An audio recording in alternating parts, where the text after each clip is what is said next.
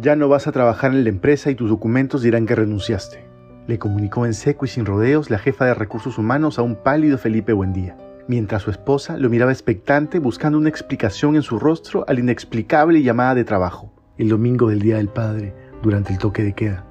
Después de saberlo, esta llamada se convirtió en el inicio del fin de su matrimonio, ya golpeado por acaloradas peleas y sobre todo debido al mal manejo de la economía familiar por parte de Buendía.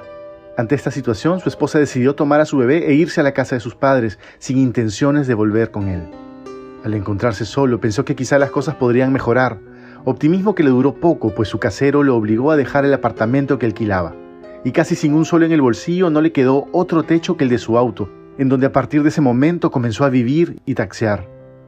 Una noche, mientras dormía en la incomodidad de su vehículo, tres delincuentes rompieron la ventanilla del chofer y sin importar su humanidad le robaron la radio del auto, la única compañera que le quedaba. El saldo, buen día con el ojo morado y el otro no lo pudo cerrar por el susto.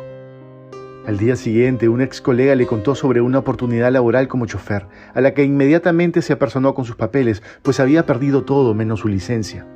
Después de unas horas recibió una llamada donde le comunicaron que había conseguido el puesto. Lo único que no le comunicaron fue que solo él se había presentado para este. Y así, hasta que se encontró sentado en la ambulancia del hospital regional, Buendía asimiló que iba a trabajar rescatando contagiados. Pero de algo se tenía que trabajar, se dijo a sí mismo para reconfortarse un poco, sin saber que las semanas que vinieron fueron de pesadilla. Hasta que un día entró aquella llamada de emergencias.